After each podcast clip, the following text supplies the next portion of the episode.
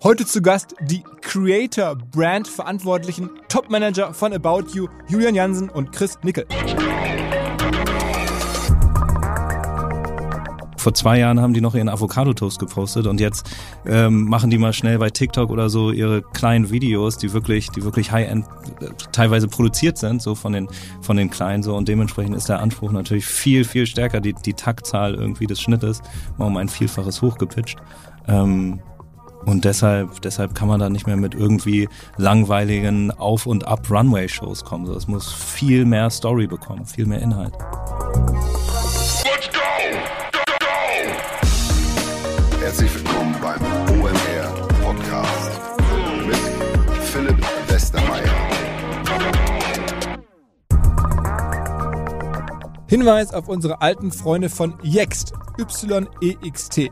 Wer OMR schon seit längerem verfolgt, der weiß, das ist die Firma von dem Howard Lerman, der schon vor Jahren auf der großen OMR-Bühne mir mal eine Lederjacke geschenkt hat und seitdem zum Dank in allen möglichen Podcasts und überall wieder auftauchen darf. Und Yext die machen eigentlich ähm, On-Site-Suche besser. Zumindest ist der Hinweis, den ich hier gerne geben möchte.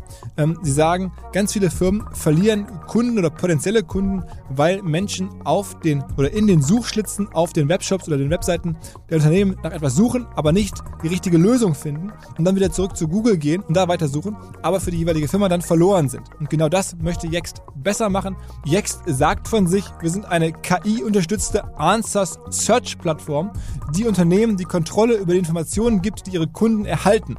Wo auch immer sie suchen. Also nicht nur auf der eigenen Website, sondern auch in Sprachassistenten oder zum Beispiel in Karten. Wer mehr wissen möchte, unter jext.de slash omr könnt ihr eine kostenlose Live-Demo anfragen und dann demonstriert Jext, wie man Website-Suche in das Zeitalter von KI bringt.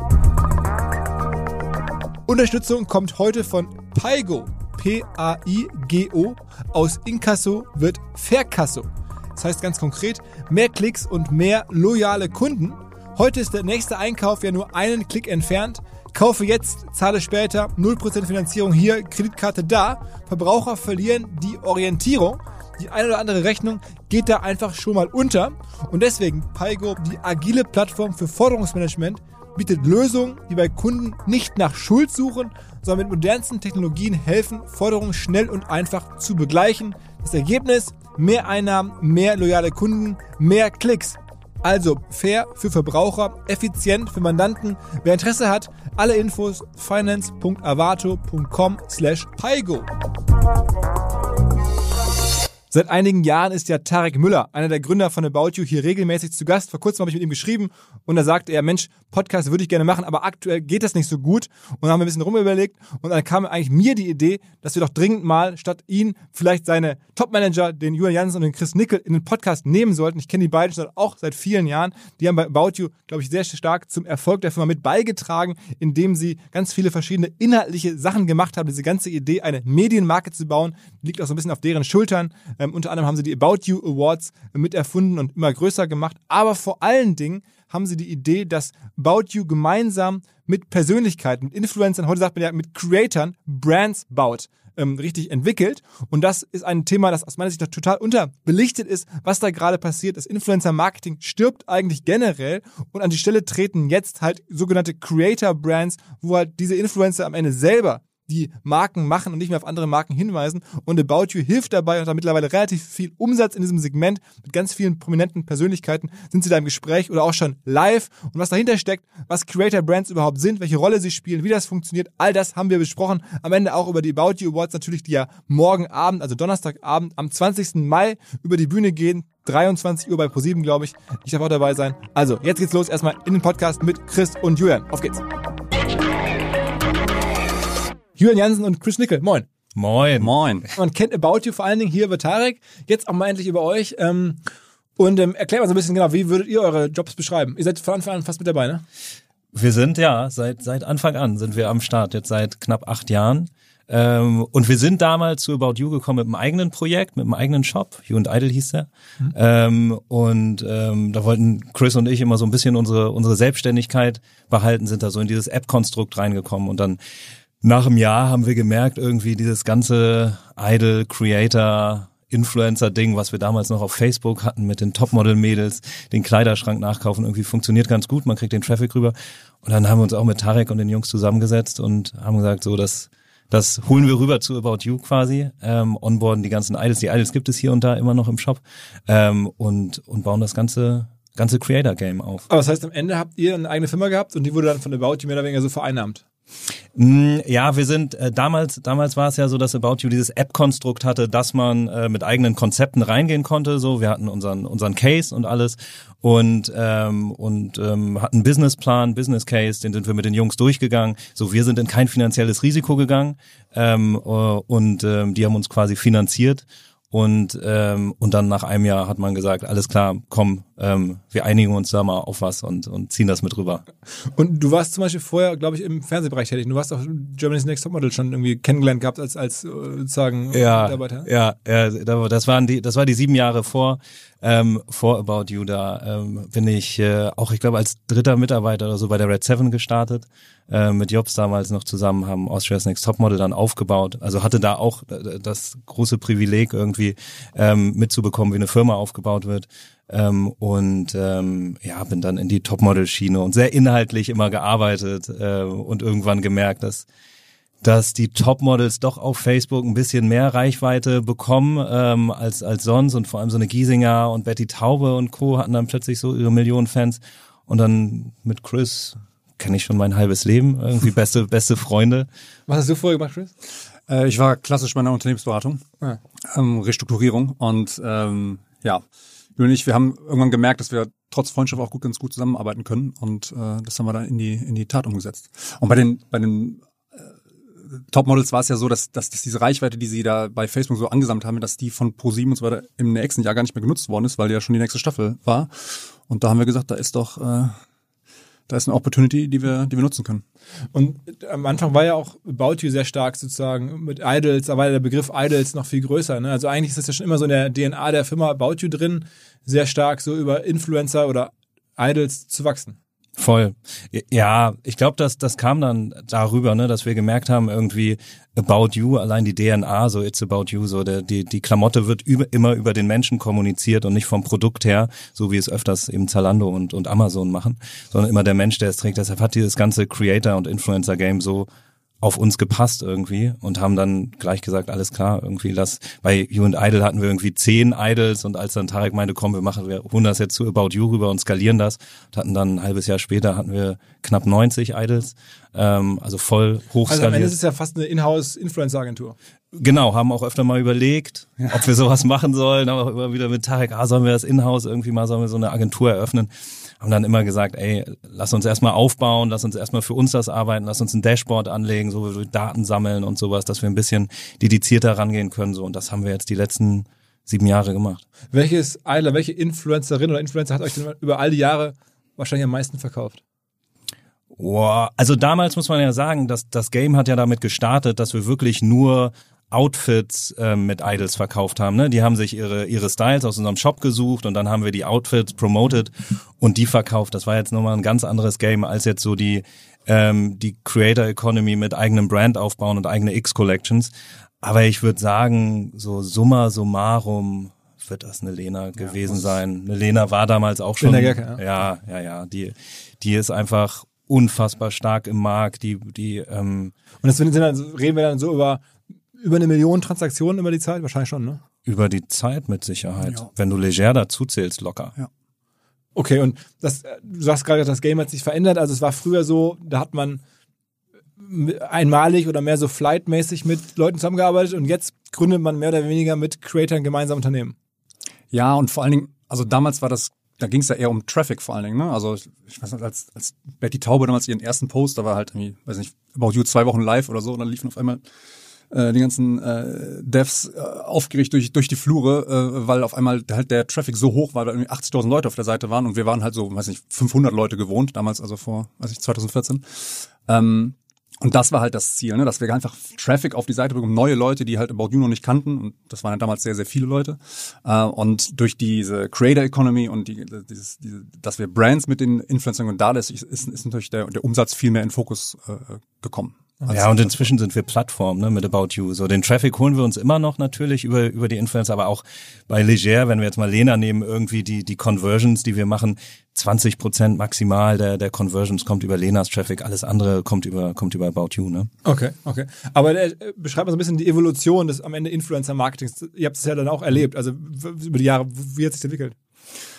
Also am Anfang, also wir haben ja angefangen, ähm, äh, indem wir halt gesagt haben, wir machen Shootings mit den Influencern ähm, und die posten dann ihre Outfits. Die suchen sich selber die Outfits aus. Äh, also wir suchen die Klamotten ein bisschen gemeinsam aus. Und, und sie posten das. Ich glaube, damals haben wir noch acht Posts pro Monat eingekauft für ein Apple und ein Ei. Das waren die Preise natürlich noch ein bisschen entspannter. Ähm, und dann äh, ging es halt immer weiter. Und wir haben im Endeffekt von Anfang an richtig gemacht, dass wir sehr, sehr auf Augenhöhe mit denen gesprochen haben und eben nicht immer gesagt, hier mach mal einen Post und dann gehen wir zum nächsten und gucken, ob der funktioniert, sondern wir haben halt immer langfristig versucht, mit den Influencern ähm, äh, Kooperationen ein, einzugehen. Also wirklich oft gesagt, können wir machen das jetzt mal ein, zwei, drei Jahre. Und ähm, das hat sehr gut funktioniert. Und ähm, dann haben wir natürlich auch mal kleine Brandkampagnen gemacht hier und da. Und ich glaube, so vor boah, drei, vier Jahren haben wir dann auch angefangen, Halls zu machen. Ähm, ähm, Also Halls, H-A-U-L-S, diese Genau. schleppt in größerem Maße Sachen raus. Genau, weil am Anfang war ja unsere Sorge, in Anführungszeichen, dass dass die Influencer, äh, also wir wollten halt, dass das Produktfoto halt gut ist, weil wir gesagt haben, ja, wenn die Klamotte dann nicht im richtigen Licht ist, dann kaufen die Leute dann geht die Conversion runter und so weiter. Und natürlich ist mittlerweile einfach selbstverständlich, dass der Influencer selber das Foto macht. Ähm, und es ist natürlich auch vom Prozess her ein bisschen einfacher, wenn wir einfach sagen, hey, pass auf, äh, bestell einfach die Klamotten, die du haben willst ähm, und und ähm, stell sie dann einfach selber vor. Also halt und dann eben nicht als Foto, dann kam ja Instagram Stories und so weiter, Bewegtbild kam viel mehr in den Fokus. Und ähm, wir konnten halt die Halls machen, wo die Leute quasi in, weiß nicht, sechs, acht Clips ihre Klamotten vorstellen, sagen, warum sie das anhaben und äh, es sind halt wirklich die Sachen, die ihnen wirklich gefallen. Ähm, da gibt's noch einen Gutscheincode und äh, wir können das halt tracken im Endeffekt. Und in dem Sinne ist was am Anfang sehr viel Branding war natürlich, weil wir gesagt haben, wir haben halt diese Personen hier, das sind die Klamotten, das war ja halt, sehr- also ging es ja sehr viel um Branding. Ist gerade bei den Halls, ist sehr, also bei uns ist es jetzt hundertprozentiges Performance-Marketing-Thema. Also so das, das, das Team haben wir irgendwann auch quasi ins Performance-Marketing rüber äh, äh, gepflanzt sozusagen, ähm, um, es, um es da auch krass zu, zu skalieren. Und ähm, ja, und da ähm, äh, ist einmal der Punkt. Und dann kam vor, ja, ich glaube 2017 haben wir angefangen, ähm, äh, mit Lena ähm, äh, die ersten Klamotten zu machen. Und daraus sind dann halt die Brands entstanden. Und jetzt mittlerweile habt ihr eine ganze Reihe von, von sozusagen gemeinsamen Firmen mit großen Influencern oder Creatoren, wie man auch sagt, ähm, sozusagen als Joint Venture dann. Ja, ja, genau, das, das ist so das Ziel. Ne? Du fängst, also als wir vor drei Jahren, dreieinhalb Jahren angefangen haben, da ging es dann mit einer X-Kollektion mit Lena los, irgendwie Christmas Weather zu machen. So, da war dann so ein Business Case irgendwie für eine Saison, weiß ich nicht, 50k Umsatz oder so mit Christmas Weathern. So, und jetzt nach drei Jahren ist, nach, ist aus einer X-Kollektion ist ein Brand geworden, leger, eben eigenständig. Ähm, exclusive by About You, also wir nur noch als im Exclusive Badge ähm, und äh, zu einer Vollkollektion ausgegründet als GmbH ne, und hat jetzt plötzlich crazy, crazy Umsätze geschoben, also das ja tausendfache wahrscheinlich. Wow. Aber wenn man sich jetzt überlegt, also ich meine, nur jetzt auf Lena Gerke, weil die es gerade auch anspricht, ähm, wenn die jetzt über eine Million Transaktionen gemacht hat und so ein Warenkorb ist ja dann immer so, weiß ich nicht, 30, 40 Euro, hätte ich jetzt gesagt, dann hat die ja für euch auch schon so, sagen wir mal, 30, 40 Millionen Euro Umsatz über die Jahre oder sogar noch mehr gemacht. Ne? Das ist ja schon auch ein Wort, ne? Ja, mehr. Mehr.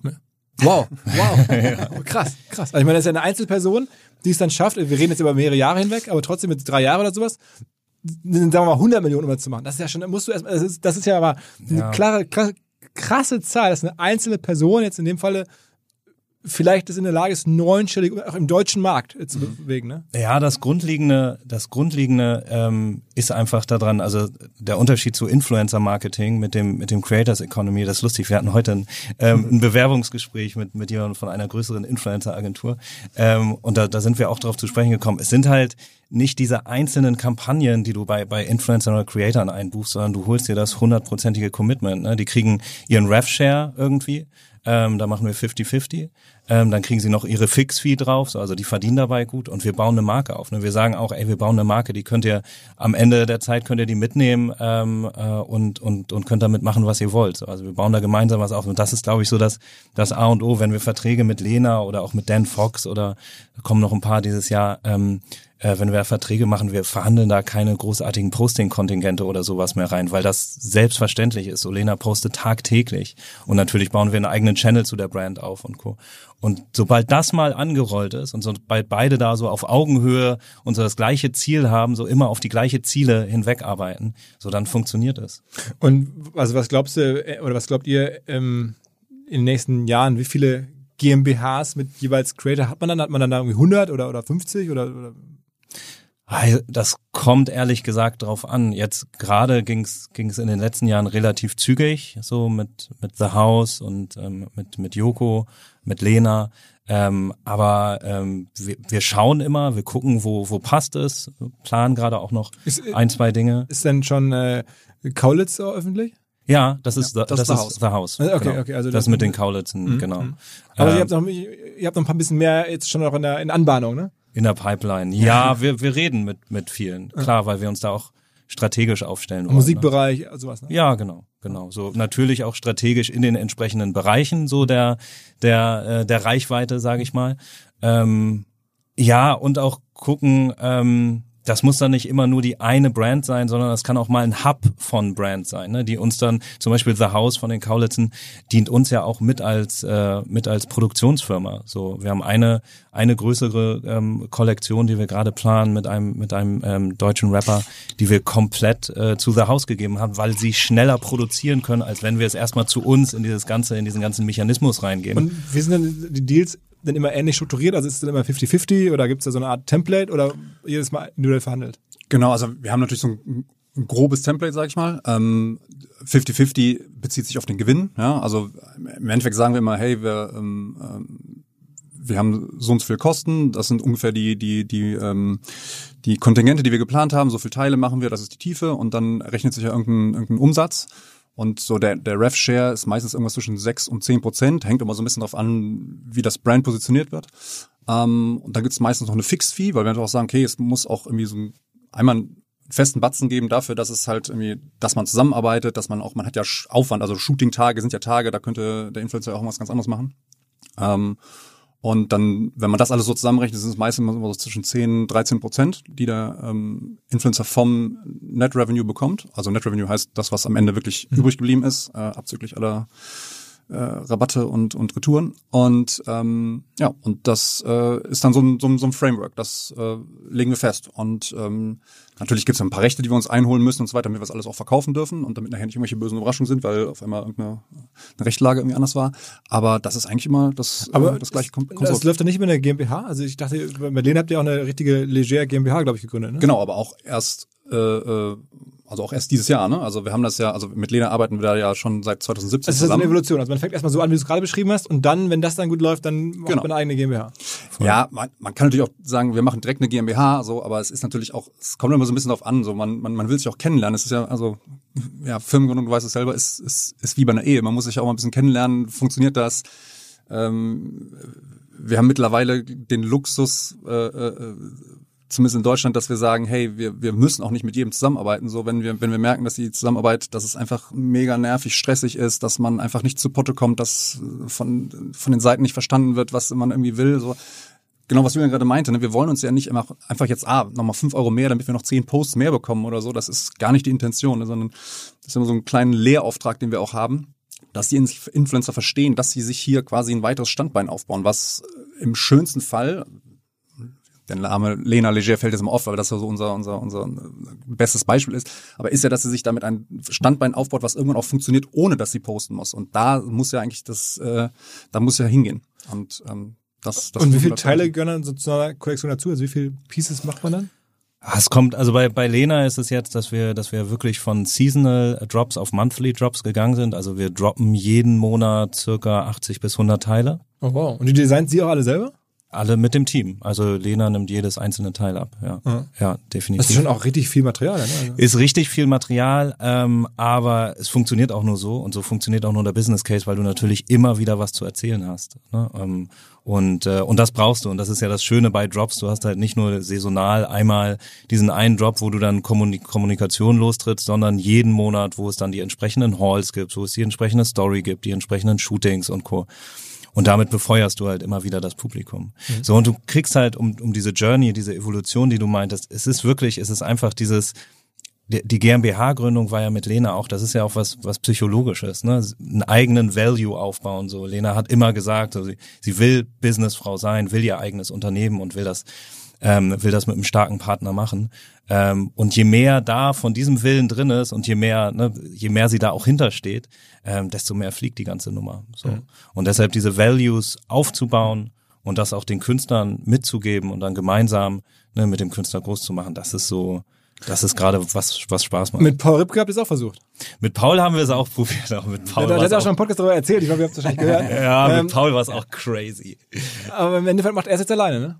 Er macht alleine, genau. Das war ja, das, das ging irgendwie los. Boah, ich habe Paul angerufen zu den Awards und habe gesagt, hier ähm, Awards, ähm, bist du dabei? Willst du, willst du, ähm, willst du Presenter sein? Weil ja, aber weißt du, eigentlich will ich auch eine Klamottenmarke. Ich, ich will, ich will sowas wie Leger und ich habe auch schon Pauls Namen. Strategie. Ich habe ja von Paul gelernt, wenn man was gefragt wird, dann sagt man erstmal nein, Richtig. aber was anderes können wir gemeinsam machen. So. Richtig, hat funktioniert, ähm, hat funktioniert. Äh, zum Glück hat es funktioniert, so weil es weil es ein cooler cooler Brand geworden, glaube ich, ähm, wo wir alle gut Starthilfe äh, gegeben haben. Und dann bei der Fashion Week ähm, haben wir ordentlich ordentlich Aktivierung mit ihm gemacht. Und auch er, er ist ja, er geht ja zu 150 Prozent da rein ne, und beballert seine Kanäle und sein ganzes Netzwerk, was mega dankbar ist.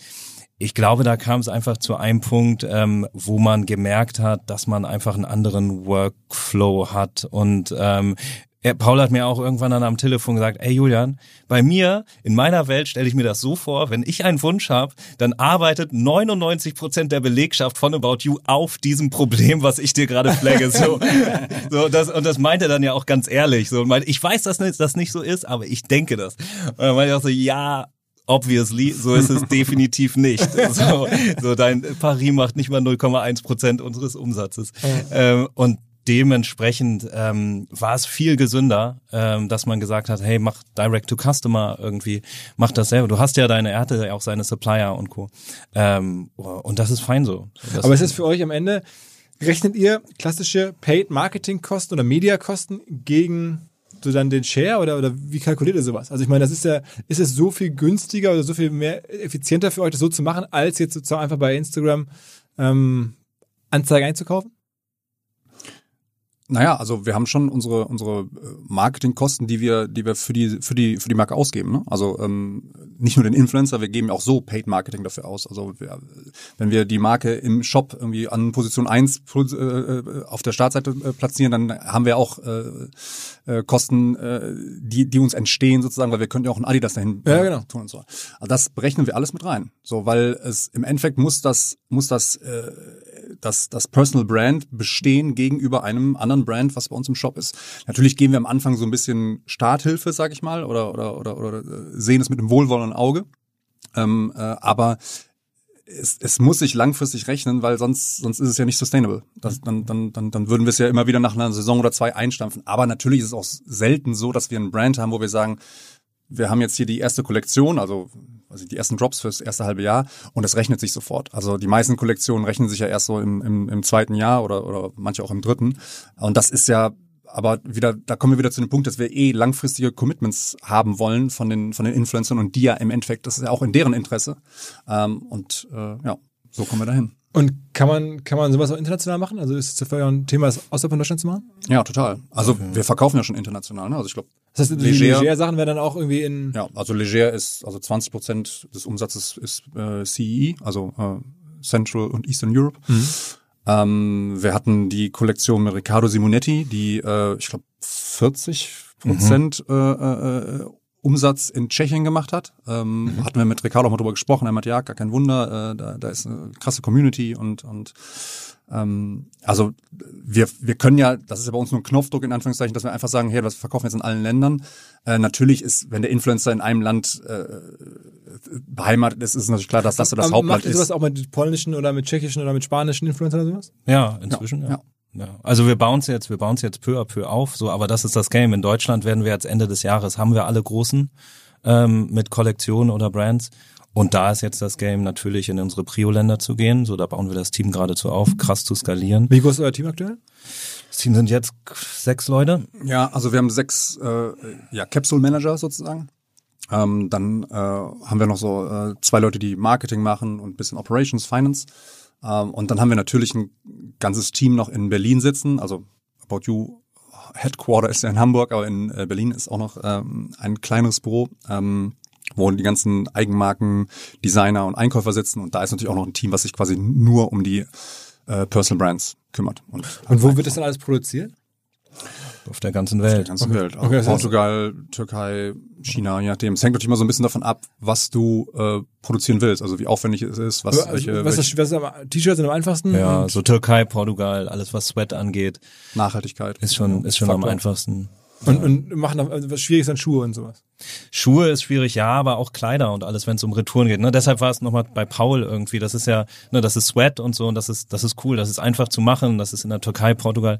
Aber wenn du natürlich beim Leger ähm, die Herausforderung hast, Kleider, ähm, wo es wirklich um, um Technical Stuff geht, ne, dass die Retourenquote runtergehalten wird, ähm, dann in Indien und weiß ich nicht wo produzierst du, dann wird's echt kompliziert. Ähm, und daher, ja, das ist dann, das ist dann eher die Herausforderung, solche, solche Kollektionen auch zu skalieren. Okay.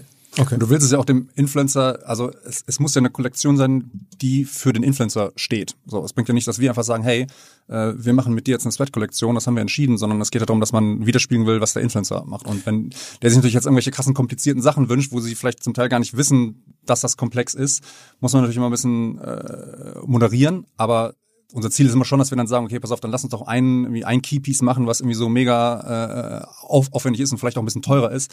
Ähm, aber wir gucken natürlich auch, äh, dass wir andere äh, äh, Artikel machen, die da ein bisschen einfacher zu produzieren sind und, und auch schneller ähm, nachzuordern sind, ähm, damit man auf den Umsatz kommt. Ich habe aber bei Zalando das Gerücht gehört, dass die ein Drittel ihres Umsatzes machen würden mit CM, also mit E-Mails, wo sie Bestandskunden einfach was vorschlagen und dann ergibt sich daraus halt dann ein Drittel des Umsatzes von den Käufen, die dann entstehen. Wie viel würdet ihr sagen, macht jetzt Creator Brands, im weitesten Sinne auch Influencer Marketing, ist das so die Hälfte des About You Umsatzes oder, oder noch mehr? ja, die, die Hälfte ist es noch nicht, aber es ist schon zweistellig. Also Okay. zweistellig vom prozentualen äh, ähm, Anteil, wo wir jetzt, wo wir jetzt raus wollen. Und die Hälfte, weil einfach Suchmaschinen so stark sind. Oder auch euer CM so stark ist. Ja, ich glaube, weil das Sortiment, also du musst dir ja vorstellen, so eine so eine Kollektion, wie wird eine Kollektion gekauft, ne? Du verkaufst ja keine Kollektion, die 20 Pieces groß ist irgendwie und die du in deinem Shop steuerst, weil der Konsument, ne, der geht auf deinen Shop, geht auf eine Kategorie, Kleider, so sieht er die Kleider, klickt auf ein Kleid und kauft es. So, wenn du nur zwei zwei Kleider in deiner Kollektion hast, hast du dementsprechend eine geringe Chance, dass du gefunden wirst. Folglich musst du schon mal eher so 20 Kleider in deiner Kollektion haben. Und diese Kollektion, jetzt haben wir knapp 30 bis 40 Kollektionen, so die skalieren wir jetzt auf 100 da müssen wir ja erstmal auf die Masse kommen, dass wir überhaupt mit den 1000 Brands, die wir sonst im Shop haben und die in Bestseller gerankt sind in den Kategorien, dagegen ankommen. Ne? Weil, wie Chris gerade gesagt hat, wir behandeln unser Exclusive äh, ähm, Assortments, behandeln wir schon auch wie ein Nike Okay. und Adidas. Aber das, sagen wir, das heißt, das, ihr macht auch noch separat das klassische Influencer-Marketing auch weiter. Also dass auch weiterhin irgendwelche Menschen einfach posten und sagen, kauft die Adidas-Schuhe bei About You so ungefähr. Auf jeden Fall. Und es gibt auch, gibt auch die, die Leger Halls, ne? Und es gibt auch Leger Performance Marketing. Also wird genauso eingereiht und genauso gehandhabt wie die anderen Brands auch. Okay, das heißt, wir reden jetzt wirklich dann über separat eigene Brands, die ihr dann quasi kreiert oder die, die dann Influencer kreieren. Genau, also die machen so, ja, einen zweistelligen Prozentsatz des Umsatzes aus, aber allein das Hall-Marketing äh, macht, weiß nicht, dreistelligen Millionenumsatz, ne? Im Jahr. Was, was, was, beschreibt mal genau, was, wie Hall-Marketing funktioniert. Ähm, ja, also ähm, wir haben, also mittlerweile haben wir das natürlich sehr viel automatisiert. Wir haben ein eigenes Tool dafür, wo wir das komplett tracken können, ähm, äh, wo wir auch nachhalten können, wer funktioniert, wer funktioniert nicht. Haben das komplett in unser Performance-Marketing eingebaut. Im Grunde ähm, bekommt der Influencer ein Kontingent äh, äh, an, also ein Euro-Kontingent an äh, Klamotten, kauft sich im Shop, was er möchte. Ähm, und ähm, wir machen dann eine Zeit aus und dann postet er, weiß nicht, am Samstag äh, ähm, die Story mit nicht, sechs, acht Clips, wo er äh, die Klamotten präsentiert und sagt, dass er die cool findet, warum und so weiter. Redet er sehr offen drüber, sagt auch, was ihm nicht gefällt. Also es muss, das ist immer sehr abgedroschen in dieser Branche, aber es muss halt authentisch sein. So, das ist das A und O der ganzen Geschichte.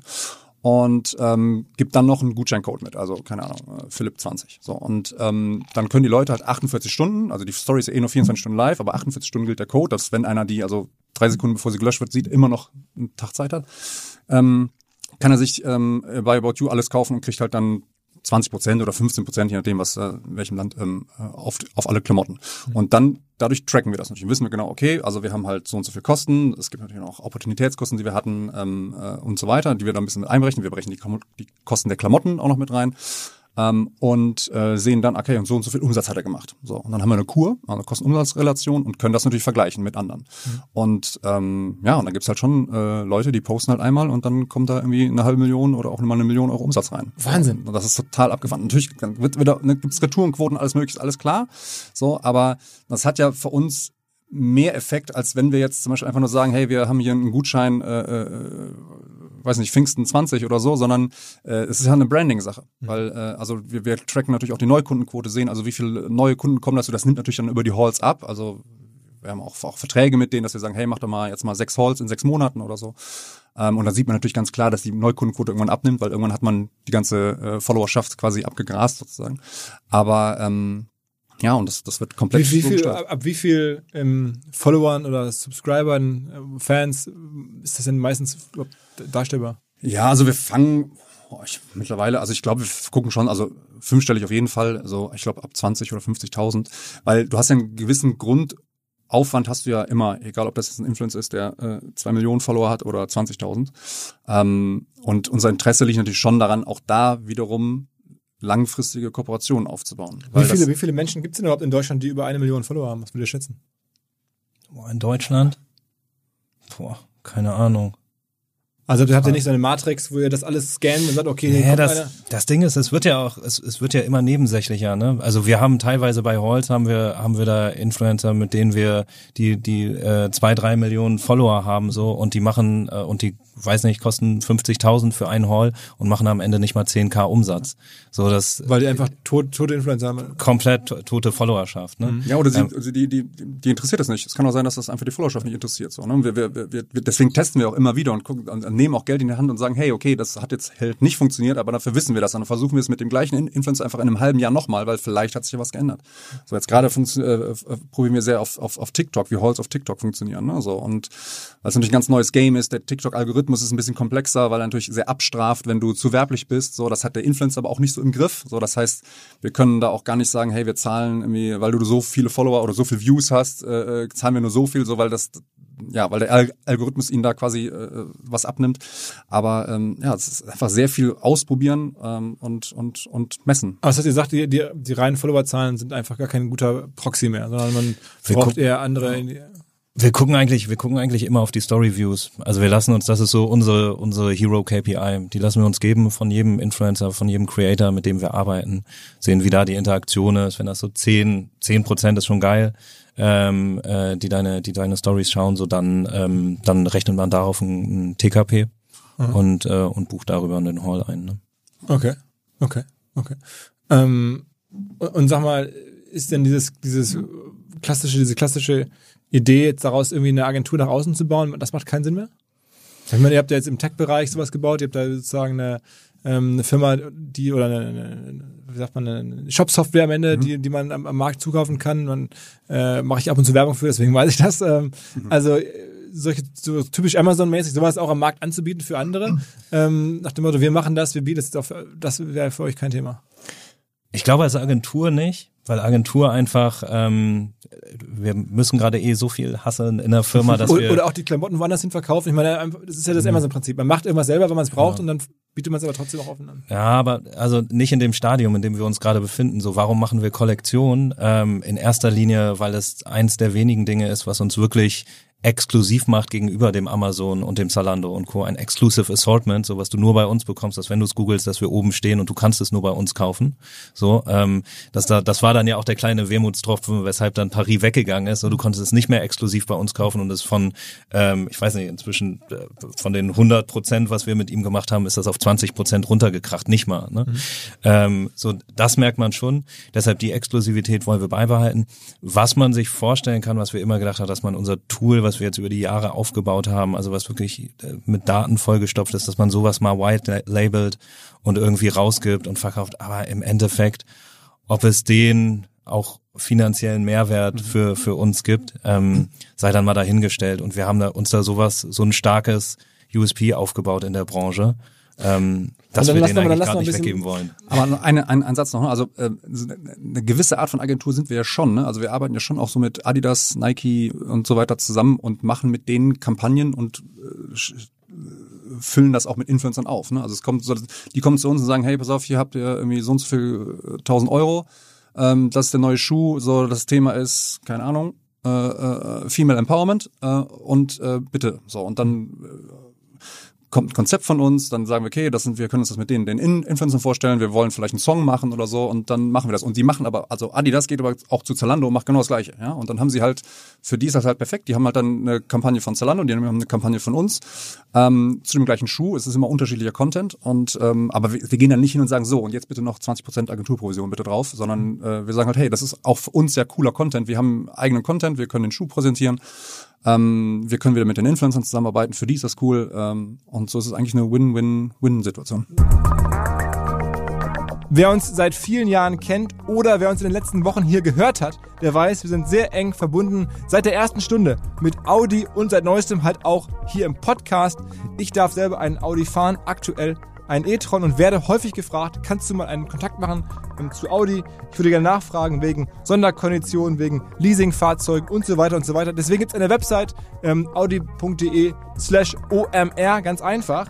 Und noch ein weiterer Hinweis, aktuell gibt es bei Audi die Faszinationswochen und ähm, innerhalb dieser Faszinationswochen kann man folgende Modelle, nämlich die, den Audi A4, den A5 und den A6 zu besonders attraktiven Leasingkonditionen bekommen. Diese Audi Faszinationswochen laufen noch bis zum 8. Juni. Kurze Empfehlung, lasst euch ein individuelles Leasingangebot bei Interesse ähm, ausrechnen oder anbieten. Wer sich die Modelle übrigens vorher nochmal anschauen möchte, Audi bietet auch eine digitale Live-Beratung. Alle Infos zu allem unter audi.de slash omr. Lass noch mal ein bisschen äh, Name-Dropping raushören. So, wer ist denn gerade gut? Welche, welche, also ich war ganz überrascht, Joko, gilt der noch als richtiger Influencer? Ist der nicht schon mittlerweile, ist er schon älter als ich?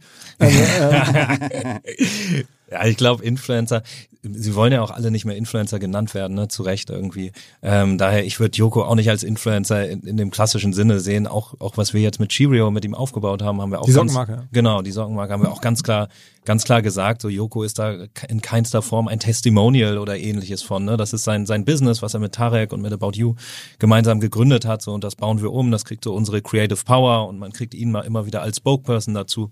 Aber er ist jetzt nicht das typische Gesicht wie bei einem Leger irgendwie hinter hinter Cheerio. Ne? aber gibt's welche, welche Personen funktionieren gerade besonders gut, die man vielleicht gar nicht so im Blick hat?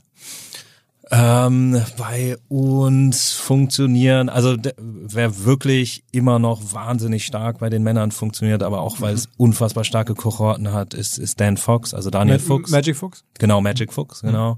Ähm, so der Ur, Ur-Man-Influencer, der einfach, ähm, der einfach in seiner, der hat eine wahnsinnig gefestigte Community, eine wahnsinnig äh, feste Käuferschaft. Den Brand haben wir ja jetzt auch von äh, Dan, äh, wie hieß es ursprünglich? Dan, äh, Daniel Fox, meine ich ja. Wir haben es jetzt jedenfalls zu Dan Fox umpositioniert, zu einer eigenen Marke gemacht, ähm, ordentlich aufgebaut. So der funktioniert wahnsinnig stark.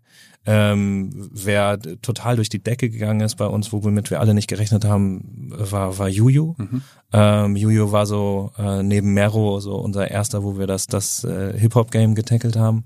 Ähm, und da merkt man einfach die, da sind, da ist die Community so hart dahinter und Juju hat die Kollektion mega abgefeiert mit diesem Skorpion drauf und sowas, hat das rauf und runter gepostet und das Ding war äh, nach zwei, drei Tagen knapp ausverkauft, ne? Ich bin jetzt ja bei euch demnächst äh, nominiert bei den About You Awards zusammen mit ähm, Ashraf. Äh, Hattest du mir auch mal von erzählt, den Kollegen habe ich darüber kennengelernt oder wir haben auch schon über ihn geschrieben. 6pm heißt deine Marke. Ähm, ist das auch jemand, der bei euch auch noch für euch arbeitet? Äh, Ashraf nicht, nein. Ähm, das ist auch, Ashraf ist auch so die, die New Generation. Ne? Ashraf würde niemals mit seiner Marke in einen Retailer gehen. So, damit würde er auch seine Marke sofort zerstören. So, die, dieses, das Business, ähm, da läuft ja wirklich vor allem in dem, in dem Hip-Hop-Game aufgrund der Authentizität ähm, alles über, über Direct to Customer. Ne? Der braucht seinen eigenen Shop, das braucht seine Handschrift, das braucht seine Kartonage, das braucht noch ein paar Sticker drin, ne? das muss absolut persönlich sein. Wenn der einmal ein Paket von 6pm irgendwie im About You Karton verschicken würde, ich glaube, da würde er so einen Shitstorm bekommen, könnte ich mir vorstellen. Oder äh, gar kein Shitstorm, aber seine, seine, seine Fans würden das gar nicht, würden das Aber gar nicht Juju supporten. kann das, weil bei dem geht das wiederum. Bei Juju geht es, weil Juju ja nicht aus dem, kommt ja nicht aus dem, ähm, aus dem, aus dem Clothing-Business, ne? Also 6pm, Ashraf kommt ja aus Äh, einer okay. Clothing-Marke und Juju ist eine Künstlerin. So, und wir haben ja quasi ihren Merch genommen und haben ihren Merch, ihren Merch so ein bisschen revolutioniert, was wir ja generell bei den Musikern machen wollen, dass wir so Design, Fashion-Merch draus machen wollen. Und, ähm, und, und dafür sind wir dann zuständig. Ne? Und das Gute ist, dass wir vor allem bei den Musikern dann relativ schnell so als Enabler wirken. Ne? Es ist ein wahnsinnig komplexes Game, eine, eine Modemarke äh, aus dem Boden zu stampfen oder zu produzieren. Du musst nur in Vorleistung gehen und Co. Ähm, auch der Grund wahrscheinlich, weshalb Ashraf auch noch viel im Sweat-Bereich und Co. Ähm, äh, tätig ist. Aber, ähm, aber mit einem großen Partner funktioniert das halt. Ne? Du musst ja auch sehen, also so äh, Ashraf, also 6, 6pm, Peso, wenn, wenn die von Drops reden, ist das ja etwas anderes, als wenn wir von einem Drop reden, weil bei denen ist ja das, das Hauptziel des Drops ist, dass er so, so schnell es geht ausverkauft ist. Und ähm, das ist bei uns natürlich auch schön, aber wir produzieren natürlich oder versuchen mehr zu produzieren, damit wir natürlich das auch über ein paar Tage und Wochen, weil wir auch Content kreieren und so weiter, dass, dass wir es halt auch über ein paar Tage und Wochen halt äh, äh, kommunizieren können, dass das da ist. Äh, weil wir natürlich einen, einen ganz anderen Markt, wir haben einen Massenmarkt und ähm, um, um den bedienen zu können. Plus, du hast natürlich auch dadurch, dass wir, was wir eben äh, an- angesprochen hatten, ins Ausland verkaufen, du hast ja Leute im Ausland, die kennen zum Teil, die wissen ja gar nicht, leger kennen die gar nicht. Die, die kaufen es einfach nur, weil es ein cool, cooles Produkt ist. Und da willst du es ja auch verfügbar haben und nicht, dass es einfach da ist und nach drei Sekunden wieder ausverkauft ist. Und das ist bei diesen ähm, Hype-Marken 6pm und, und Peso und Co. natürlich ganz anders. Ich habe ja demnächst auch, weil wir uns ja demnächst äh, in, in, in München zu den About You Awards äh, treffen, mit Ashraf einen Podcast ausgemacht und muss ich mich noch ein bisschen vorbereiten, deswegen nutze ich mal gerade die Chance hier. Ähm, was glaubt ihr denn, was so ein Ashraf, ich meine, ihr wisst es wahrscheinlich auch nicht, aber ist das mit so eine als, als Einzelperson Fashion-Marke, macht man damit dann schon so mehrere Millionen Umsatz äh, im Jahr? Ja, ich glaube schon. Also ähm, also brutto, ja, was dann was dann am Ende übrig bleibt, ne, durch die ganze durch das ganze Retourenmanagement, Logistik und Co. Wenn das alles noch nicht so aufgesetzt ist wie jetzt bei uns und eingespielt, so dann dann werden das nochmal andere Preise sein. Aber brutto wird er da bestimmt ja seine seine Million drehen. Okay. Und, und, und Peso und so ebenso. Auf jeden Fall, definitiv. Peso hat ja jetzt noch mal ist ja noch mal in das Raw Game reingegangen. Also was ist das? Raw, ähm, dass er, dass er letztlich ein anderes Wort für NOS, Never Out of Stock, ähm, dass er Never Out of Stock bei sich hat und äh, und dementsprechend skalieren kann. Ähm, das kann man, das ist ja immer die Schwierigkeit bei den bei den Marken. Ne? Du kannst ja nicht so schnell skalieren, weil es dazu gehört, dass du nach zwei Tagen ausverkauft bist. Und wenn du nicht innerhalb von zwei Tagen ausverkauft bist, dann bist du auch ganz schnell weg vom Fenster. Ne? Und deshalb so eine Raw-Linie einzuführen, ist dann natürlich strategisch äh, mega mega richtig. Ja. Was habt ihr noch für andere Aktivitäten? Also wir müssen gleich mal separat über die Awards sprechen. Ich, ja, ich weiß, ihr habt ja irgendwie auch vor Corona noch mal ein Festival gekauft. Ist das auch alles bei euch aufgehängt in der Abteilung? Festival ist das einzige, was was was nicht bei uns ist. Ähm, Also wir machen, mischen auch mit, äh, Ja. weil es natürlich auch was mit Influencern äh, äh, ist. Äh, aber das, ähm, das ist bei uns im, im, im Brand-Team. Ähm, aber sonst Fashion Week, Awards, äh, Concerts, äh, TV-Shows. TV-Shows. Und TV-Shows gibt es jetzt irgendwie neben den Awards, äh, was gibt's noch so? Ähm, wir hatten letztes Jahr hatten wir zwei auf Pro7, zwei Daytime Series, jeweils zehn Folgen. Das war ein Titelpatronat letztlich, also wir haben es konzipiert und dann ähm, äh, im, als Titelpatronat genommen. Und dieses Jahr planen wir auch noch eine, eine etwas größere TV-Show. The Drop. Okay. Okay. The Drop by About You. Ähm, Und das ist immer jetzt ziemlich eng mit ProSieben, habe ich das Gefühl, ne? Genau, also wir wir fühlen auch links und rechts mal, wa- was was machbar ist, aber auch da, es geht irgendwie darum, wer, wie, wie ist die Zusammenarbeit, wie funktioniert das, wie, ne, wa- was für, was für Ziele hat man auch damit.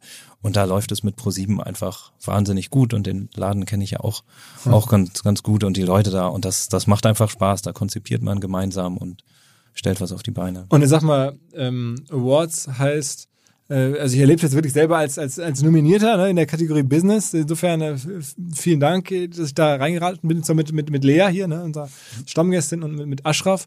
Kommt Ähm, von der Academy, kommt nicht von uns. Ja, ja, okay. okay. Aber aber das ist nach wie vor ähm, die Idee, dass ihr sagt, wir am Ende kreieren wir Awards auch als Marketingvehikel für About You am Ende. Das ist ja das, Endziel. Deswegen macht ihr das. Ne? Es wird ja jetzt, ihr habt ja kein Verlangen, bei aller Freundschaft mir einfach einen Award zu verleihen. Das ist ja auch, es ist ja am Ende eine Marketingmaßnahme. ne? Ja und nein. Also ist es es ist schon, dass wir, also wie wir vorhin gesagt haben, so unsere Wurzeln liegen schon im Influencer-Marketing, ne? Und im äh, und in dem Zusammenarbeiten mit Menschen so und auch langfristig zusammenarbeiten. So und das wollen wir schon und vor allem auch dieses Jahr mit den Awards so zeigen und ehren, dass diese Superstars unserer Zeit ähm, und das bist du auch, Yeah. lieber Philipp, in der Kategorie Business, äh, ohne Wenn und Aber, so ähm, die Digital Creator, so dass die ausgezeichnet werden, so und dass die und ich glaube, wir sind ein sehr kredibler Player, der diese Menschen auszeichnen kann, weil es halt in unserer DNA steckt. So deshalb ähm, ich glaube spätestens diese Awards, wo wir, wo wir nicht mehr nur auf die typischen Fashion-Influencer und Co. Gehen, sondern Empowerment, Sport, also wirklich Genau. ganz breit die Gesellschaft. ganz genau, ja, weil sich, weil sich das Influencer-Marketing da ja auch, auch hin entwickelt hat. Ne? Also wenn du, wenn du dir jetzt mal überlegen würdest, wir würden die Awards, so wie wir sie vor zwei Jahren gemacht haben, heute nochmal machen, also quasi jetzt in ein paar Tagen, so das würde ja gar nicht, das würde sich ja so falsch anfühlen. So das, das funktioniert ja gar nicht mehr. Ne? Und was, was so an ähm, ja, was, was so an Anspruch irgendwie auf allein auf Insta passiert ist, ähm, was, was Posting, was Bewegung, was Black Lives Matter und, und so, so Movements angeht, ähm, das, da hat sich schon einiges jetzt vor allem wegen während Covid ähm, entwickelt. So und deshalb fühlt sich das genau richtig an. Was, was, was, was für eine Quotenerwartung habt ihr an die Sendung jetzt am Donnerstagabend? Also äh, 23 Uhr Donnerstag, ähm, was, wie viel ist das der Mai? Äh, 20. Mai, ähm, so, zweistellig. Muss zweistellig sein. Das, äh, okay, zweistellige Quote, das heißt dann Seh, also Sehbeteiligung ist dann das Wort, für wie viele Menschen dann tatsächlich zugucken? Sind das dann ein paar Millionen oder? Ein paar, eine, eine knappe Million, sowas, eine Million, 1,1, sowas, 1,2. Okay, okay, okay. In einer, in einer werberelevanten Zielgruppe, ne? also 14 bis 49. Um 23 Uhr, okay. Das heißt, das kriegt man das schon, das ist, ist das sowas auch, schafft das Klaas mit deiner Show auch? Boah, knapp, Okay. knapp. Aber das, das ist es ja auch nicht, ne? Also wir machen, wir machen die Show ja jetzt nicht, weil wir eine TV-Show nur machen wollen, sondern die Hauptreichweite kriegen wir ja Über Social. Äh, über Social, genau. Und das ist auch, das ist auch richtig so, so und so, so, so soll es auch sein. Und die Filme, die wir so aufwendig produziert haben, das soll ja letztlich auch die Hommage an den Creator sein, der, der geteilt wird und und eben Aufsehen erregt. Wa- Was, was lasst ihr euch sowas kosten? Was kostet so ein Award insgesamt als Gesamtpaket mit allem drum dran? Größenordnung? Schon drei, vier Millionen? Ja, Paar oder Millionen. mehr. Sogar noch mehr, okay. Also das ist ja, also ich glaube, die ersten Awards ohne TV, die haben irgendwie 800.000 Euro gekostet. Das war noch ein bisschen, ein bisschen einfacher. Und äh, wir machen ja auch Sponsorings, ähm, also nicht in der TV-Show, das wollen wir immer komplett werbefrei halten. Ähm, also wir könnten es machen, aber wir, allein weil wir sagen, das Influencer-Game ist so eng mit Werbung verknüpft, dann wollen wir das in so einer Award-Show, dann hat es einfach da nichts, nichts zu suchen. Ähm, aber äh, ja, das ähm, die Kosten rechtfertigen wir natürlich auch, weil, genau wie du sagst, natürlich haben wir da auch, einen- auch einen Business-Gedanken hinter. Ne? So, und äh, ähm, wir machen einen Sale während, während der Seite, äh, während, während der äh, Show auf, auf der Seite, wo wir Umsatz generieren. Wir, wir, aber was halt eigentlich für uns der Riesen-Benefit ist, dass in diesem Jahr ist es ja nur eine Produktion, also das heißt, da sind keine Gäste da, es sind nur die Leute wirklich da, die wirklich in der Show auch auftreten. Ähm, aber ähm, äh, normalerweise sind ja anderthalbtausend, zweitausend Gäste auch da, ähm, ähm, äh, die sich die Show angucken. Ähm, zwei Drittel davon Influencer, ähm, Geschäftspartner, äh, alles, alles Mögliche.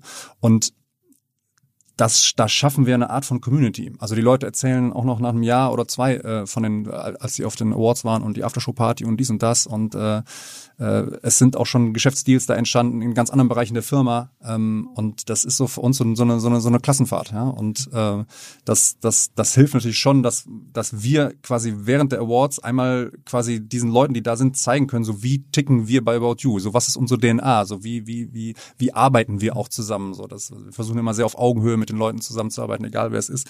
Und ähm, ich glaube, das ist ein ganz guter Weg, das zu transportieren. Ich meine, du kennst es wahrscheinlich von deinem Festival natürlich auch, so dass, dass äh, du hast ja dann immer wieder die gleichen Geschäftspartner zum Teil und, und arbeitest immer wieder mit den Leuten zusammen und, hältst noch, wie war es noch vor zwei Jahren und so weiter. Und das ist einfach, äh, das hilft natürlich unheimlich, wenn du dann irgendwann äh, ein halbes Jahr später sagst, hey, und jetzt lass doch mal irgendwie eine Klamottenmarke zusammen machen. Letztes Jahr habt ihr es nicht gemacht. Da war ja auch wegen Corona habt ihr es auch irgendwie auch Genau. Wir hatten es, wir wollten letztes Jahr, ähm, wollten wir es ja im äh, hier im Flughafen machen, ähm, Tempelhof? Tempelhof. hatten wir ja schon gemietet, alles alles durchgesprochen, 2500 Leute irgendwie am Start ähm, und hatten parallel dazu ähm, schon die tschechischen Awards geplant. Wir haben schon alle Filme mit den Tschechen, mit den tschechischen Nominees und Co gedreht. Ähm, hatten eine Location bei Nova Primetime Sonntag 2015, also ein Partnersender von uns. Ähm, Und äh, ja, konnten wir dann nicht machen. Haben wir dann einmal geschoben, dann wurde es nicht besser mit Covid und dann ähm, mussten wir es auch absagen, weil es, wir haben jetzt auch gemerkt, auch wenn wir es jetzt machen, es ist nicht möglich in dieser Zeit so dezentral da drüben so eine so eine große TV-Show dann zu planen. So und das wird jetzt dann auf jeden Fall mit den nächsten Awards die Herausforderung, diese dann wirklich zu skalieren. Ne? Deshalb macht dieses dezentrale Konzept, was wir jetzt bei den Awards haben, macht mal Sinn, dass wir das, dass wir das mal üben und mal proben, wie das funktioniert, weil sowas wäre natürlich dankbar dann auch für eine ja für jede, für jede Kategorie einen Presenter und habt da auch in die oberste Schublade reingegriffen. ne? Also da Ja. sind schon alle möglichen deutschen Prominenten, die man so kennt, sind da am Start. Also ein bisschen doch die About You Family, ne? Joko natürlich, äh, Lena habe ich da schon gesehen. Ja. Ähm, Gibt es irgendwelche Leute, an die ihr noch gar nicht rankommt? Die wären eigentlich eine coole Partner für uns oder dann auch, sagen wir mal, aufmerksamkeitsstarke Creator und die lassen, lassen sich ja selbst für About You noch nicht knacken? Nee. Nee? Eigentlich jetzt inzwischen Heidi? Nee, Heidi ist ja Family. Mit Ja. Heidi habe ich heute Abend einen Call und Leni. Ihre Kollektion besprechen. Ernsthaft? Ja. Das heißt, Heidi, Heidi macht auch schon dann bei euch jetzt irgendwie. Nee, Leni macht eine Kollektion, aber Heidi sitzt immer dabei. Okay, aber, aber sie möchte keine Kollektion machen, also keine. Doch, will sie gerne. Ähm, wir eigentlich auch, aber wir sind nicht, wir sind budgetär nicht zusammengekommen. da reibe ich ihr auch immer unter die Nase. Äh, okay, okay. Noch nicht. Noch nicht, ja. Und international ist es aber ein ganz anderes Spiel. Also wenn man jetzt sagt, okay, ich möchte jetzt irgendwie einen amerikanischen Superstar haben, äh, dann ist das nach wie vor zu teuer? Wenn zu teuer geht, wir sind auch in Planung, ähm, also jetzt mit unserem ersten International dieses Jahr rauszugehen und das ist Top, Top-Level, größer geht es eigentlich nicht, also ein Weltstar. Ähm, den Namen dürfen wir leider noch nicht sagen, weil es halt der, das hat halt dieses große Momentum, dass man dann rausgeht und dann wirklich in 24 Ländern auch mit dieser Person dann rausgeht. Ähm, aber an diese Person sind wir auch über Kontakte quasi gekommen, weil man merkt schon, ähm, wenn man bei den The Weekends und Shawn Mendes und wie sie alle heißen, ähm, anklopft, du bist halt noch nicht in Amerika mit deinem Shop und du musst ihnen das rauf und runter erklären und sie müssen eigentlich nur ihr Häkchen machen. Ähm, Aber ist doch für die ja perfekt. Ich meine, die können, sagen wir mal, denen kann es ja egal sein, gefühlt. Also die sagen, USA ist mein Heimatmarkt, da seid ihr gar nicht. Also okay, gib mir Geld, ich poste irgendwas für den deutschen Markt. So ungefähr. Ja, aber der Trust ist nicht da. Ja, und es So. ist auch nicht mehr so, es ist nicht mehr so wie früher, dass Arnold Schwarzenegger in Japan äh, irgendeinen äh, Softdrink bewerben konnte und das hat hier keiner mitbekommen. Durch, durch, durch, durch ins, durchs Internet, durch Instagram äh, bekommst du es ja schon irgendwie mit. Und ähm, aber es ist halt, es sind schon andere, also erstmal natürlich sind es andere, andere Zahlen, die da im, äh, im Spiel sind. Und es ist auch eine andere Art, was sie, was sie von dem Deal haben wollen. Also bei uns geht's dann, ja, wollen wir dann irgendwie, weiß nicht, 9% oder 10% vom RevShare oder machen wir irgendwie noch einen Shooting-Tag mehr oder weniger. Und bei denen geht's eigentlich nur darum, man muss einmal äh, eine Summe nennen und dann gibt's halt irgendwie Teil, Be- Bestandteile des, des Pakets und dann wird das abgehakt oder nicht. Und dann kann man nicht sagen, ach komm, dann lassen wir mal irgendwie 200.000 Euro drauflegen und dann haben wir noch mal einen Tag mehr oder so. Das ist dann einfach nicht so. Das also, man, man gibt einmal eine Zahl ab. Äh, wer ist denn wohl aktuell die, die, die zugkräftigste Person überhaupt in eurem Space, also im Fashion und, und sagen wir mal, Modebereich? Wenn ihr euch jetzt jemanden wünschen könntet, wäre das dann The Weeknd oder wäre das dann, Virgil Abloh. ja? Ja, ich würde ich würd immer noch Virgil sagen. Doch, doch, der ist schon, der ist schon noch die Macht, vor allem auch bei den Kids. So, das ist, das hat er wirklich geschafft. So, daher, ähm, man, man kann jetzt sagen, ach, schon wieder Virgil und jetzt seine zigste Ko Kollektion oder Travis Scott halt irgendwie in die Richtung, aber damit kriegst du halt die, die, die Gen Z. Und, und Travis Scott, was will der haben, wenn man ihn jetzt holen will? Also was für Größenordnung liegt man dann, muss man sagen, wir reden, wir fangen, fangen mit einer Million an oder ist, lacht er sich nee, kaputt? da lachen sie sich kaputt. ja, der will einen halben Award. ja, ich, na, ich glaube schon, also bei, bei Travis Scott so budgetär wirst du da wahrscheinlich, das geht wahrscheinlich, bist du bei den vier, fünf Millionen. Ähm, aber Für eine er- Kollektion dann, eine gemeinsame. Ja, oder ein Jahr dann und zwei, zwei Drops. So Mhm. rechnen wir immer, wenn wir Angebote machen. Wir machen nie Einzelkollektionen. Weil die erste Kollektion so so aufreibend ist, dass die zweite dann aber umso einfacher ist und deshalb nimmt man die zweite mit und dann ähm, die Learnings, die du hast aus der ersten Kollektion. Und Ja.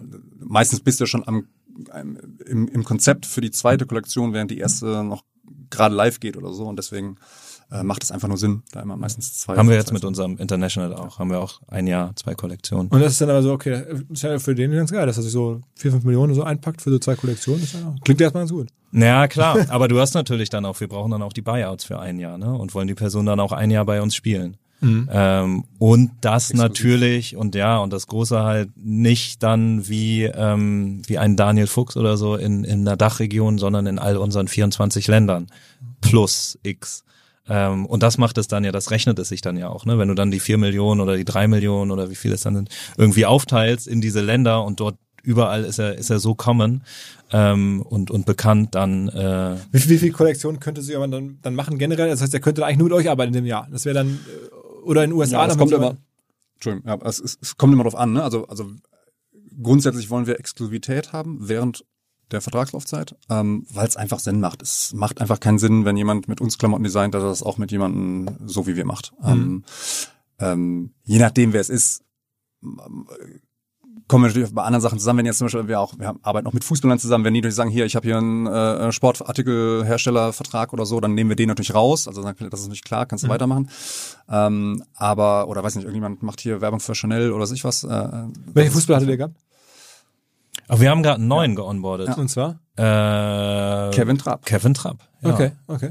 Kevin Trapp. Und das ist cool. Der war total on, als Ja. wir bei, beim Kickoff, der hat das extrem Wie, gefeiert. wie kommt sowas zustande? Habt ihr den einfach, weil er bei Instagram groß ist oder weil er modeaffin ist oder? Ja, und weil er ein guter Typ ist. So, also er, er, man kauft ihm das ab. Also er ist ein modischer Typ. Und ihr habt das einfach so, so gescoutet und gesehen, Mensch, da könnte was gehen oder, oder wie, wie ist der euch begegnet?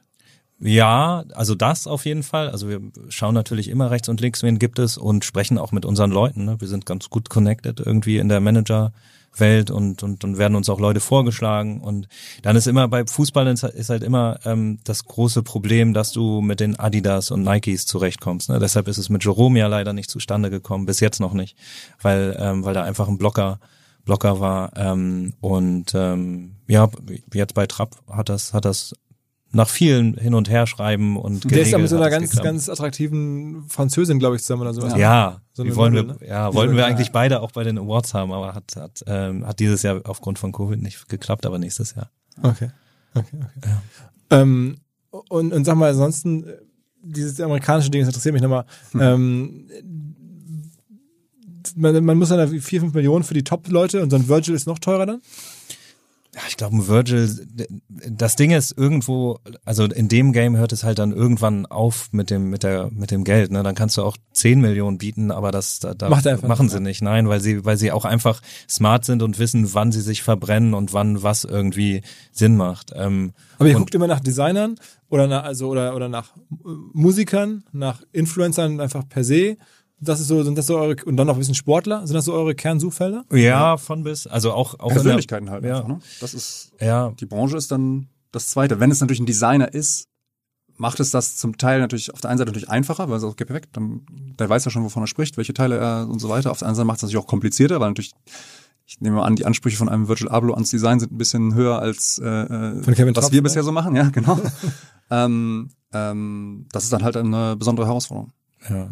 Und der Pitch ist, ist dann auch nicht wirklich einfach nur um, um Kohle. Ne? Du gehst ja nicht gleich mit einem mit einem Firm Offer dann bei den ganz Großen rein. Also das kommt dann, aber erstmal, ob sie Interesse haben. Und da schicken wir unsere stärksten, größten visuellen Kampagnen mit, ne? wo wir sagen, die passen auf den, auf die Person. So, ob das dann jetzt unser, unser Fashion Week Film ist, der sehr arty. Wer macht den? Macht das Inhouse?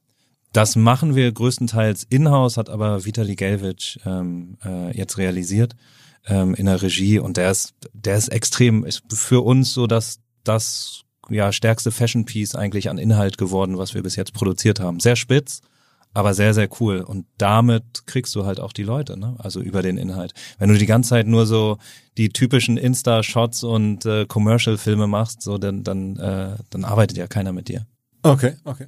Und bei generell so, so, so Modenschauen, hat das für euch eine Relevanz?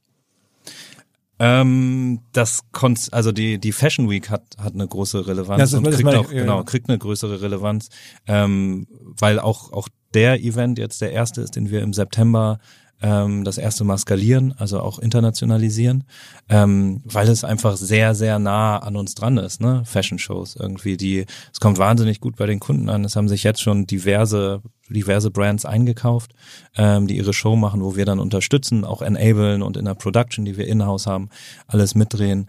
Ähm, und das A und O, wo wir ja die Fashion sehen, sind ja die Personal Brands, ne? Und alle unsere Personal Brands, ob das eine Leni Klum ist, ob das eine Lena Gerke ist, ob das, ähm, weiß ich nicht wer, äh, Crow, Dan Fox und Co. sind, ähm, zeigen ihre Kollektion da und das verbinden wir dann wieder mit äh, gegebenenfalls Live-Shopping und Co. Wem, Also- äh, diese Fashion Week, ist das dann auch eine bestehende Marke eigentlich? Gehört die jemandem? Fashion Week nicht. Nee, es ist ja die Berlin Fashion Week ist ja das Ah. Dach. Ah, okay. Und unter der Berlin Fashion Week ist dann die MBFW, also die Mercedes-Benz Fashion Week, dann ist die AYFW, die About You Fashion Week Ah. und dann der Berliner Salon, den gibt es ja glaube ich gar nicht mehr. So und deshalb ähm, wir sind Teil der Berlin Fashion Week.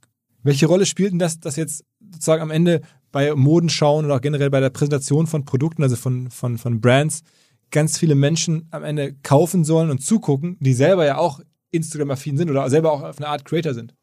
Genau, also ich, ich glaube ja, Modeshows, Mo Mo Modenshows sind ja sehen ja heutzutage ga- ganz anders aus als, als früher. So, ähm, äh, es ist nicht, nicht mehr nur der Runway auf und runter, sondern äh, es sind ja richtige Filme, die da ähm, gemacht werden. Also äh, Virgil macht das, Virgil Abloh mit, mit Louis Vuitton, äh, bei Yves Saint Laurent wird das gemacht.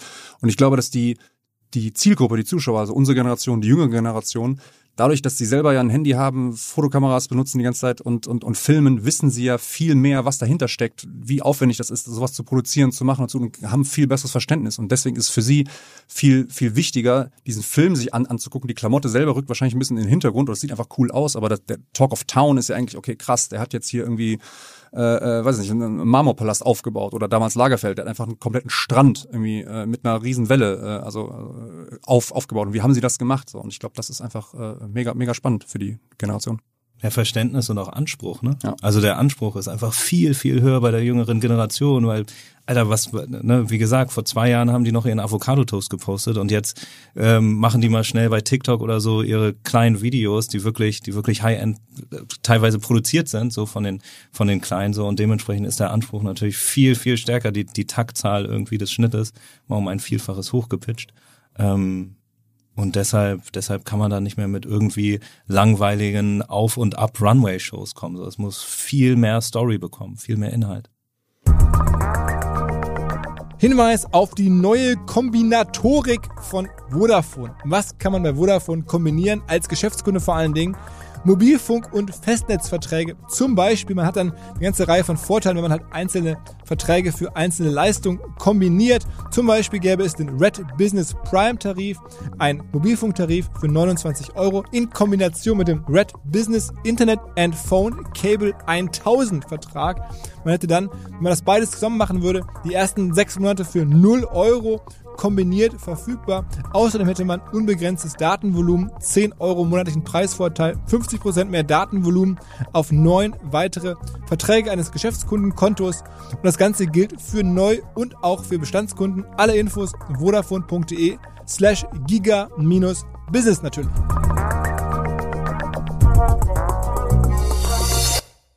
Und sag mal, Leni Klum ist auch schon so mittlerweile so relevant? Ähm, ja, bei den, bei den, bei den jungen Leuten definitiv. Hat eine krasse Interaktion. Ähm, und, ähm, und wird gerade auch irgendwie so zur, zur Marke, irgendwie auch zur coolen Marke. Und wir, es Wie ist, ich meine, das ist ja am Ende ist es die Tochter von Heidi, ne? Aber meine, wie hat die jetzt hinbekommen, dass sie jetzt sozusagen schon so selber so eigenständig funktioniert? Sie war ja relativ lange auch gar nicht so sichtbar, ist ja noch recht jung, ne? Nee, hab, sie haben ja jetzt auch mit dem, mit dem Vogue-Cover äh, vom gefühlten halben Jahr haben sie ja den Kick-Off gemacht. Und da hat Heidi dann mit Christiane Arp das alles vorangetrieben, so dass sie da gleich in die richtigen Kreise kommt. Ähm, und, ähm, und dann haben wir relativ schnell, beziehungsweise wir wurden dann von ähm, von Heidis Team einmal angefragt, weil, weil Leni so gerne auch, auch eine Show dann bei uns hätte, bei der Fashion Week, ob man nicht eine Kollektion machen kann. Ähm, Und dann haben wir am nächsten Tag telefoniert und dann ähm, wurde viel hin und her verhandelt. Da ist Familie Klum etwas, etwas härter immer. Aber haben uns geeinigt, weil was Chris gerade auch sagt, wir haben halt die Möglichkeit, in diesen in den Verträgen wirklich mit diversen Punkten hoch und runter zu gehen. Ne? Wenn wir ähm, wenn wir jetzt den den äh, wenn wir den ähm, den Anteil am Net Revenue irgendwie ein bisschen bisschen ähm, runterfahren, dann haben wir wieder die Möglichkeit durch die Fix Fee, wo wir sagen, hey, da kommt dann noch ein Tag, noch eine Appearance bei den Ayas hinzu, da kommen noch zwei Shooting Tage, da kommt noch ein Podcast, da kommt noch XY hinzu, kann man es halt wieder aufbauen, so den den Case und dann rechnet er sich schnell wieder. Jetzt seid ihr ja extrem nah dran an dem Business. Ich frage jetzt mal ein bisschen, ja, bewusst auch kritisch. Wenn ihr jetzt selber eigene Töchter würdet ihr auch äh, zu Germany's Next Topmodel und solchen ganzen, dieses Influencer-Game, würdet ihr euch freuen, wenn die das machen würden? Also wenn die jetzt sozusagen auch da voll einsteigen würden, würdet ihr sagen, boah, halte ich da mal lieber raus. ist natürlich jetzt schwer zu beantworten wahrscheinlich. Ja, ich habe eine Nichte, die ähm, äh, die ähm, 16 ist und äh, die die war mal in diesem, die war mal so ein bisschen in dem YouTube Game. Drin. Ähm, und das war, das war schon komisch, weil dann hat sie auch so blöd, dann kriegt man ja auch so blöde Nachrichten von so ekligen Typen und weil das war nicht cool. Deshalb, ähm, das würde ich nicht sagen. Wenn es ähm, also wenn man in die Branche will, dann ähm, könnten das, wenn und unsere Kinder sind noch nicht auf der Welt, ähm, dann dann könnte es ein guter Zeitpunkt sein, wenn sie dann auf der Welt sind und in zehn Jahren, weil dann hat sich wirklich die Creator Economy so durchgesetzt, dass es eben wirklich ein authentisch ja, ja, ein authentisches Business Model ist und halt nicht mehr dieses, hey, ich mach mal den Post von meinem Avocado Toast und äh, hier bin ich auf Ibiza und Co., sondern ähm, dass man wirklich Werte aufbaut über die Community so und wenn das jetzt kommt und da wirklich ein starkes, ernstzunehmendes Business rauskommt, dann auf jeden Fall, ja, dann kann man das machen. Aber es, nach wie vor ist es noch ein bisschen wilder Westen, auch das ganze. Influencer-Game. Obwohl es jetzt schon ein paar Jahre da ist, ist es sehr dynamisch, verändert sich und bleibt damit auch ein bisschen der wilde Westen. Ja, allein weil, weil, also, wenn, wenn jemand ein, ein Leger sich aufbauen will, braucht er immer erstmal, ein, also er braucht ja jemanden wie uns, der einfach Cash hat und das auch einfach alles komplett durchfinanzieren kann, ne? Und, und, äh, das, das gibt es ja so jetzt noch gar nicht. Also, also man kann dann mal Glück haben oder, oder man, man kommt dann irgendwie zusammen, aber wenn, wenn, wenn, wenn du jetzt sagst als Marke, ich will mir jetzt hier, keine Ahnung, irgendein neues Brand aufbauen, was irgendwie, weiß nicht, muss ja nicht Fashion sein, kann ein Beauty-Brand sein, kann auch was ganz anderes sein, kann ein Sport-Brand sein, irgendwas. Äh, du, du musst ja erstmal an die finanziellen Mittel kommen. So, und und äh, so richtig, äh, ich sag mal, das VC-Game für Influencer ist ja, das ist ja in den, in den Kinderschuhen noch. So, und ich glaube, Also, da gibt's da, wer, ist denn, wer ist denn da sozusagen noch unterwegs? Weltweit gibt es irgendwelche Firmen oder äh, sagen wir mal E-Commerce-Anbieter, ähnliches, äh, Labels, die da, auf die ihr guckt, die, von denen, denen ihr euch inspi- inspirieren lassen so? Bezüglich Influencer Game. Ja, generell, wie sich so dieser Markt verändert. Ne? Also Complex macht schon macht schon einiges Komplex. richtig. Ja, Diese, diese äh, ist ja auch eine ehemalige Medienmarke eigentlich. Ne? ja, ja. Ja, genau. Complex Con, genau, die machen, äh, also haben ja ihr, ihr, ihr Festival, äh, wo immer exklusive Drops sind mit wirklich dann den angesagtesten Street Brands, äh, die gerade so in sind. Die machen ihr Ding. Ähm, die Gründer haben jetzt, äh, haben ja The Network äh, gegründet äh, vor zwei, drei Jahren, äh, so eine Live-Shopping-App, ähm, die sie jetzt aufgrund von Corona komplett digital machen mussten. Das war eigentlich auch eher ein eventbasiertes Ding. Das funktioniert super. Ähm, das sind so Sachen, wo man, wo man mal hinguckt, ja. Okay, ansonsten irgendwelche Labels, irgendwie die was die euch oder, oder andere Shops so, die Schwierig. Schwierig. Also äh, klar, früher hatte man noch, früher hatte man noch immer so Revolve und Co. mal im Blick, wie die das machen und wie, wie sie das. Aber inzwischen, also es wird ja auch viel mehr immer jetzt über über Qualität und ne, was, ob es wirklich ein Brand wird oder ob es nur eine X-Kollektion ist. X-Kollektion heißt wir- ein, einmalig so eine Genau, eine gexte Kollektion, ja. Also und auch wesentlich X. kleiner, Ja, ja. genau, und wesentlich kleiner, also keine Vollkollektion. So, und da sind wir, würde ich sagen, so auf jeden Fall europaweit sind wir da auf jeden Fall mit, mit AY am stärksten gerade. Warum macht Zalando sowas nicht? Sie haben es ja gemacht und haben es dann ja wieder eingestellt. Ähm, ich glaube, das ist eine strategische Entscheidung. Das ist, also Kollektion zu machen, ist ein mega Aufwand. Ne? Das ist nicht so, von heute auf morgen stellst du die Kollektion. Also für eine Vollkollektion irgendwie brauchst du immer deine neun Monate. So, da arbeitet ein großes Team dran, so da arbeiten Buyer dran, ne? Technicals, äh, Designer und Co. Und du arbeitest natürlich immer mit Persönlichkeiten. Ne? Es ist eine Personal Brand und ob das ein äh, Daniel oder Lena oder wer auch immer ist, die haben immer eine Meinung und das ist auch gut so. Deshalb werden die werden sie ja dann auch so erfolgreich, aber dementsprechend hast du auch immer wieder Schlaufen und dementsprechend langwierig ist es auch. Ich, ich sehe, du hast selber einen High Snobiety ähm, Sweater an. Wie findest du, also ich meine, David Fischer ist ja auch schon häufiger hier im Podcast gewesen. Die werden ja auch von der Medienmarke jetzt auch mal zur Fashion-Marke. Wie seht ihr das? Ja, genau richtig. So genau richtig. Und ähm, äh, an dieser äh, Stelle liebe Grüße an, an David. So der der der der Sweater, der heißt Novelty Sweater, ist der Best Fit Sweater ever, so den er geschaffen hat. Und darauf gucken halt die Leute auch. Ne? Und der verkauft sich auch gut bei euch dann? Oder habt ihr den überhaupt wir verkaufen den gar, nee, wir verkaufen nicht, heißt weil ist ja bei ihm auch so ein Direct-to-Customer-Ding, ganz klar. Also seine seine eigene Marke, die er aufbaut. Ähm, aber um die Sachen natürlich auch loszuwerden, es ist nicht einfach ein Produkt zu verkaufen online, ne? Also auch wenn du da, wenn du irgendwie 100, 200 Teile auf Lager liegen hast, die musst du erstmal verkaufen. So und wir haben jetzt inzwischen sind so Plattformer und schieben da ähm, unsere unsere ähm, ja äh, unsere Nutzer über über unsere Plattform, ähm, ähm, wo wir natürlich eine, eine organische und paid Reichweite haben. Aber ähm, auch ein High Snobiety und Co. Das muss, da braucht man erstmal braucht man erstmal die Käuferschaft, ne? Und deshalb ist das ein highly scale Model, das ganze Ding. Ähm, und das lohnt sich halt nicht. Wir rechnen kein Case mehr mit unseren, mit unseren Creatoren, wenn wir ähm, Exclusive Assortments machen, wo es irgendwie eine 300er Tiefe oder sowas gibt von, von einem Produkt, weil es sich gar nicht mehr lohnt. Okay, also was, was, wie viel Verkäufe brauchst du, damit es sich lohnt?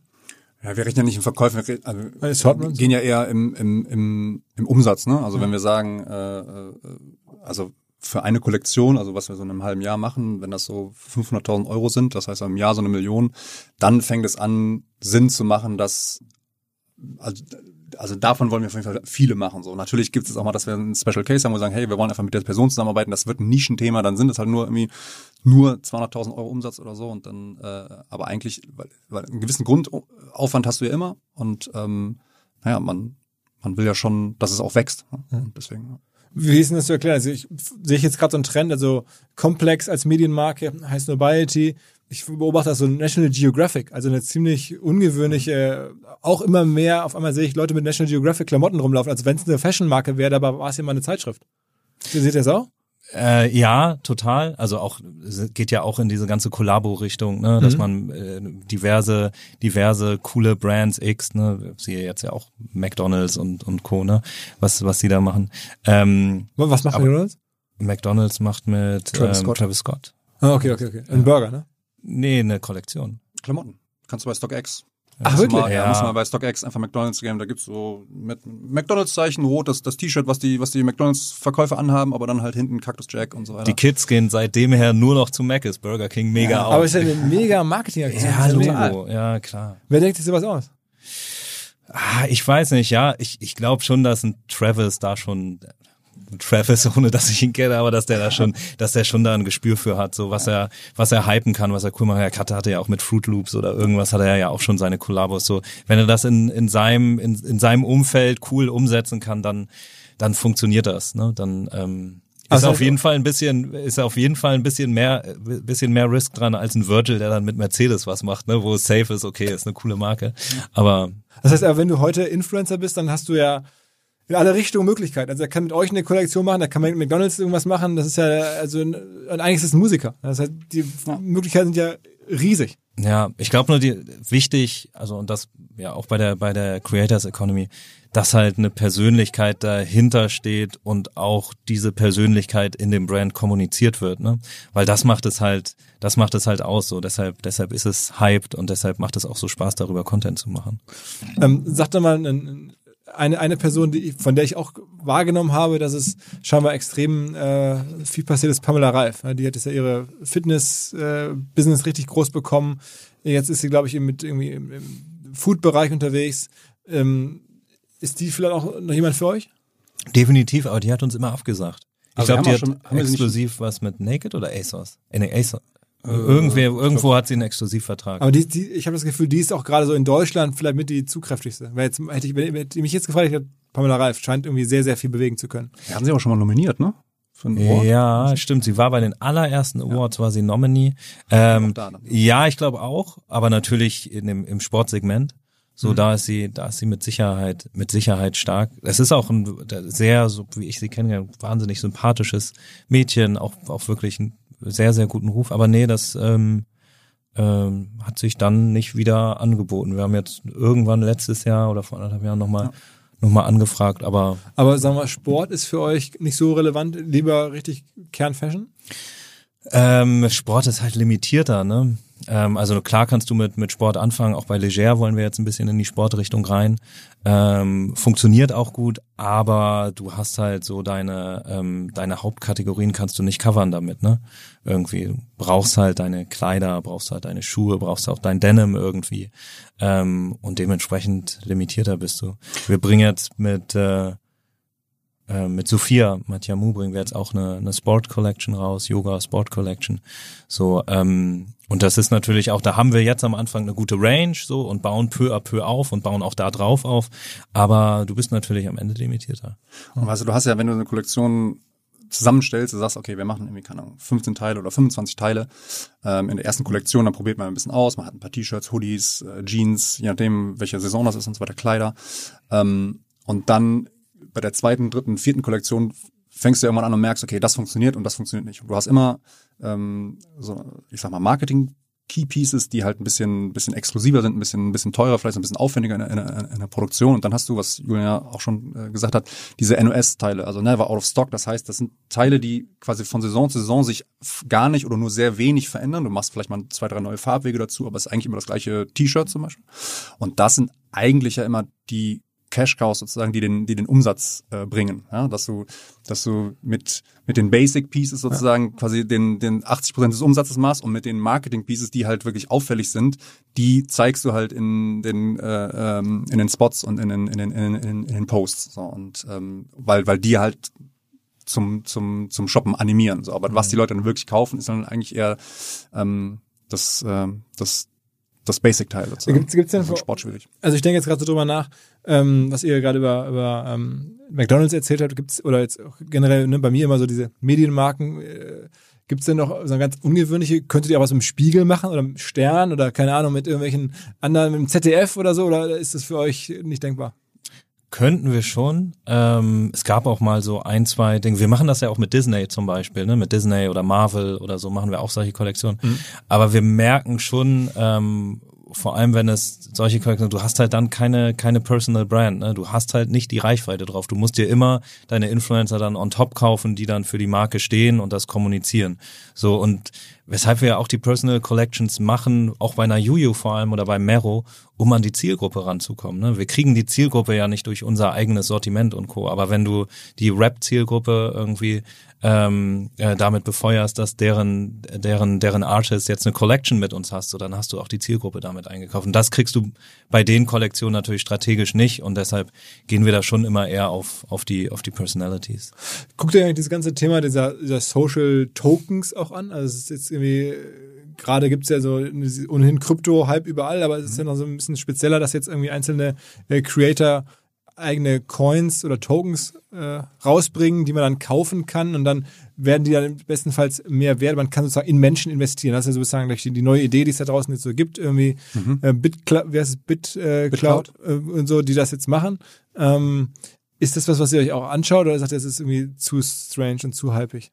Also wir schauen es uns an und haben aber gefährliches Halbwissen, aber äh, reden da wahnsinnig, wahnsinnig viel drüber, weil wir auch sagen, auch schon seit seit einem halben Jahr, dass das das, dass das das Endgame sein wird, ne, vom vom Creator Economy. Economy. Das würde ja das lösen, was ich, was ich eben meinte, dass die Influencer quasi, wenn sie ein Projekt umsetzen wollen, wo, sie, wo mal richtig finanziell was äh, Dass nötig ist, dass sie das auch haben. Crowd, So, ne? Dass ich einfach sage, okay, ich brauche jetzt aber hier mal irgendwie eine halbe Million oder eine Million oder was ich was, um hier loszulegen und nicht nur irgendwie 10.000 Euro, was ich mir so ein bisschen aus keine Ahnung, Twitch-Abos äh, zusammensparen kann ähm, oder jetzt Twitter Blue ist jetzt auch äh, gerade äh, neu so, ähm, sondern dass ich äh, äh, mal richtig quasi ja eine eine Funding-Runde mache. So und ähm, das aber mit der, man mit der diese- Crowd sozusagen. ne, Wenn man so Genau, dass man das halt durch diese durch diese äh, Tokens Tokens macht so ne? und ähm, es gibt es gibt ein, äh, eine App, die also es hat gar nichts mit Fashion zu tun, aber ähm, ähm, die heißt Socios ähm, ähm,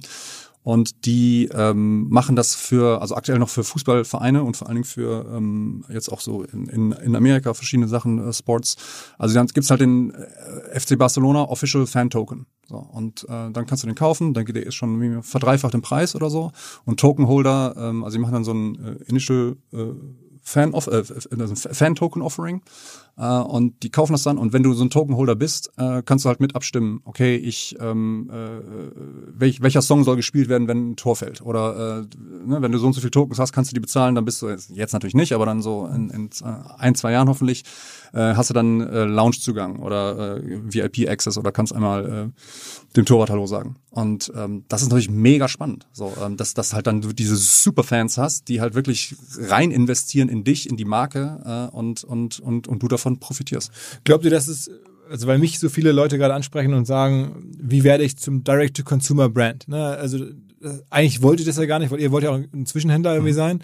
Aber dennoch, wenn ich jetzt vielleicht mal jetzt gar nicht im Fashion-Bereich, sondern ich sage jetzt, jemand macht irgendwie Mineralwasser oder, oder Shampoo oder irgendwie sowas, ähm, also eigentlich, eigentlich FMCG, ist das auch eine Welt, jetzt mit so mit Creators zusammenzuarbeiten, wo man seinen D2C-Game stark beschleunigen kann, indem man sich da auch fragt, mit wem kann ich sowas machen, auf eine Art, was ihr macht? Glaubt ihr das? Also würdet ihr das Leuten empfehlen? Ja, also ich, also für mich oder für uns ist Influencer-Marketing ja einfach ein, ein, ein, ein, ein Brandbeschleuniger für alles. Ne? Du kannst also, sobald du sagst, du hast hier ein Produkt und ähm, äh, es steht eine, eine Personality dahinter, aber nicht nur einfach so, okay, dem haben wir jetzt einfach einen Haufen Geld äh, vor die Tür gesetzt und der arbeitet mit, sondern der, der wirklich dahinter steht und das Produkt mitentwickelt oder es ist, es ist immer ein Riesenpush. Aber es ist ja irgendwie am Ende auch das Ende von so klassischen Influencer-Agenturen eigentlich, weil die, das können die dann nicht mehr leisten, sondern es gibt dann nur noch Managements und dann halt die direkte Kollaboration im wirklich hochgezüchteten äh, 360-Grad-Stil. Mit dem Ja. Ja, merkt man ja auch überall, ne? Also genau was du sagst, dass, dass die, dass die Agenturen damit ausgeschlossen werden und auch bei der Tokenisierung oder bei NFTs, ne, dass die Mittelsmänner ausgeschlossen werden. So und immer dieses more direct to customer Game kommt. So was richtig ist, was cool ist und das ist das, das A und O der, der Creator Economy. Ist es eigentlich so, dass ähm, unsere Generation so einen richtigen deutschen Designer verpasst hat? Also ich habe das Gefühl, es gibt irgendwie so für die Generation meiner Eltern, da gab es dann so Wolfgang Job oder so vielleicht auch Lagerfeld, oder für meine Mutter vielleicht noch mehr als für meinen Vater, aber so es gab's und irgendwie jetzt auf einmal sehe ich, es gibt für die ganzen Jungen gibt's auch dann irgendwie Justin und, und Ashraf und so, das sind ja Leute, dafür bin ich jetzt schon irgendwie, oder wahrscheinlich ihr auch, ein bisschen zu alt gefühlt. Ähm, und dazwischen gibt's irgendwie so ein Loch. Also in meiner Generation habe ich niemanden, der so gleichaltrig ist, wo ich dachte, der macht jetzt irgendwie coole Mode für mich. Also was in den USA jetzt so Ronny Fieg oder sowas ist, oder diese Leute, der ist ja auch so unser Alter, ne? Ähm, das, in Deutschland ist da irgendwie so ein Loch. Also da kann ich jetzt nur gucken, da gibt's dann Philipp Plein vielleicht, aber das ist jetzt wirklich was ganz Spezielles. Ähm, ist das meine eigene Analyse oder ist sie falsch oder seht ihr es auch so? Nee, sehe ich auch so. sehe ich auch so. Weil Deutschland auch nie allein auch war auch durch Mode, durch die Berlin Fashion Week, die echt runtergewirtschaftet wurde, also einfach kein Ansehen bekommen hat, ähm, war das glaube ich auch immer ein schweres Standing, auch für Jungdesigner damit rauszukommen. Aber ich glaube, wir kommen und ich glaube vor allem durch einen Justin, durch einen Ashraf irgendwie, wo Fashion auch nicht mehr gleich einfach das, ähm, das super aufwendige Couture-Kleid ist, sondern sich viel mehr über, über Knowledge etabliert, also über ein Wissen von dem Produkt, was man trägt und von einer Collab oder ne, durch, durch eine Wertigkeit, so dass das, ähm, dass das kommt. So. Und da, anderes, andere Namen, die man da mal im Kopf behalten sollte? Also für unsere Generation ist es wahrscheinlich zu spät, oder? Oder gibt es noch jemanden, der, jetzt gerade, also David vielleicht mit High Snobiety, wenn der jetzt auch noch auf einmal richtig Fashion Designer wird, dann, dann könnte er so jemand werden, der ist von der Generation her so unser Ding. Ähm, noch jemand anderen, den ihr seht? Ah, Spiel, also so im Rap-Game tummeln sich da ja gerade so ein, so ein paar Leute, die auch ihre eigenen Brands aufmachen wollen. Ähm, ähm, auch auch Kapi und äh, und Apache und Co haben da glaube ich so ein paar Feuer, so ein paar Eisen im Feuer. Aber ähm, aber sonst wirklich als Fashion-Brand ist es schwierig. Ist es richtig schwierig. Aber es ist irgendwie ein Loch, ne? Also es ist, Ja. äh, haben wir ver leider verpasst. Das ist Pech unseres, also wir haben ja viele Vorteile, diese, diese Generation, aber also Late Millennials, äh, sag ich mal, oder was, was ist dann davor? Und es ist jetzt die Opportunity, noch für einen nochmal ja genau. Ja, also ich, also für uns ja keine Ahnung. Also ich würde ich würde da schon leger reinziehen, ne? Okay, aber, Ähm, okay, aber es ist ja eine, am Ende trotzdem eine sehr, sehr, sagen wir, mal, zumindest frauenorientiert. Also jetzt sitzen drei Männer. Klar, ja, ja, für Männer. Aber Leger, ja, stimmt. okay. Also Lena ist dann ja auch schon auf dem Weg dahin, ja, genau. Ja. Ja, leger kann das, kann das schon echt reißen, so das, das, das ganze Ding. Ja, und Männer, ja, wir suchen auch. So, wir, ähm, mal gucken, wer da, wir haben so ein paar, paar noch in der Pipeline, aber ähm, wer da die große nächste, nächste Brand draus wird. Also ich meine, es, ist, es gibt ja viele Menschen, die mit Mode auch schon reich geworden sind. Also Philipp Plein ist, glaube ich, geht's super. Dann die Geissens. das ist, aber es ist die Generation Ja, und so, ja. da denkt man sich, okay, also irgendwie habe ich jetzt das doch nicht gekauft. Ja. Ja, ein Glück. Na gut, Männer, na gut. Es bleiben ein paar Fragen offen. Ähm, wir sehen uns. Seid seid ihr eigentlich auch vor Ort in München am äh, Donnerstag? Wir sind, ich bin in Köln, wir fahren gemeinsam nach Köln und Chris fährt dann nach München weiter. Ja, Ja, also okay. wir werden uns sehen. Ich bin beim Also ein bisschen. ESC-mäßig, so Ja. European Song Contest äh, in allen verschiedenen Städten wird aufgezeichnet. Ja, das ist auch weird, weil wir das ja sonst nie so hatten. Du warst immer, immer da, du konntest bei allem mal reingucken, reinmachen, tun. Jetzt ist es so, du bist halt an einem Ort und äh, ja, die anderen sind halt ein paar hundert Kilometer entfernt. Okay, ich bin sehr gespannt, äh, was, was ich da erlebe als Teilnehmer. Insofern, es, es war jetzt keine bewusst abgesprochene Promo, sondern wir haben uns da wirklich irgendwie ge- gemeldet, dachte, Mensch, ey, eigentlich müssen wir da mal einen Podcast machen über all die Themen, die ihr so vorantreibt. Ähm, und ja, jetzt wer ihn hört vor Donnerstagabend, kann auch reinschalten. Aber es gibt wahrscheinlich auch nachher alles im Netz, oder? Die Ja, auf jeden Fall. YouTube, Überall. Twitch. Und dann auch für mich abstimmen. Eigentlich müsste ich auch noch darauf hinweisen, dass ja auch noch hier gewählt werden kann. Also votet bitte unter aboutyouawards.de De. in der Kategorie Business. Alles klar. Okay, vielen Dank. Vielen ciao, Dank. ciao. Danke dir. Vor einigen Jahren war ich mal für die Bild-Zeitung der Partybetrüger des Jahres und habe aus erster Hand erlebt, wie es ist, wenn man negative Presse hat, wenn man eine Krisenkommunikation meistern muss und muss da damit umgehen, aus, mit dieser ja, schlechten, aus meiner Sicht auch unangemessen schlechten äh, Presse. Am Ende kann man sowas lernen. Ich hätte mich damals gefreut, so ein Seminar mal besucht zu haben, hatte ich aber noch nicht. Jetzt gibt es so ein Angebot von der Hamburg Media School natürlich. Das nennt sich Shitstorms und Krisenkommunikation und läuft vom 3. bis zum 5. Juni. Alle Dozentinnen und Dozentinnen vermitteln wichtige Tipps und teilen langjährige Krisenexpertise. Also, wer Bock hat auf Krisenstrategien, wer sich vielleicht auch nötig hat, meldet euch an hamburgmediaschool.com slash Weiterbildung.